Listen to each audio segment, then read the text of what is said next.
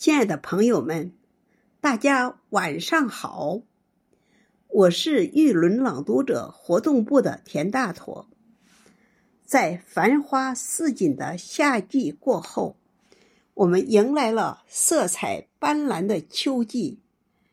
在这金秋送爽、飘香四溢之际，我为您朗诵丰子恺的作品《秋》。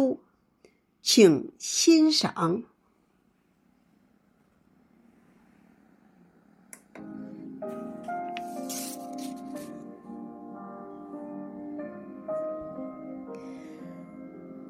我的年岁上惯用了“三十”二字，至今已两年了。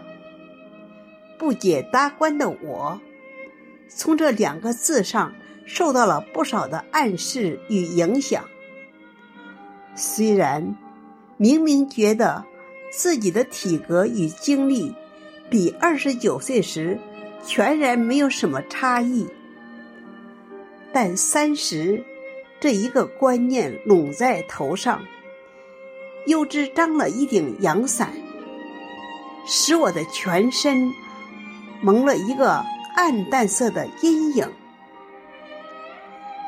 又仿佛在日历上撕过了立秋的一页以后，虽然太阳的炎威依然没有减却，寒暑表上的热度依然没有降低，然而，只当得余威与残暑，或霜降没落的先驱，大地的劫后。已从今移交于秋了。实际，我两年来的心情与秋最容易调和而融合。这情形与从前不同。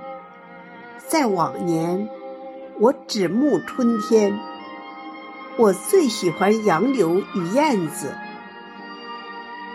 尤其欢喜初染鹅黄的嫩柳。我曾经名自己的寓居为小杨柳屋，曾经画了许多杨柳燕子的画，又曾经摘取秀长的柳叶，在厚纸上裱成各种风调的梅。想象这等梅的所有者的颜貌，而在其下面填描出眼鼻与口。那时候，我每逢早春时间，正月、二月之交，看见杨柳枝的线条上。挂了细珠，带了隐隐的青色，而遥看却近无的时候，我心中便充满了一种狂喜。这狂喜又立刻变成了焦虑，似乎常常在说：“春来了，不要放过，赶快设法招待他，享乐他。”永远留住他。我读了《良辰美景》《奈何天》等句，曾经真心的感动，以为古人都太息一春的虚度，前车可鉴，到我手里，绝不放它空过了。最是逢到了古人。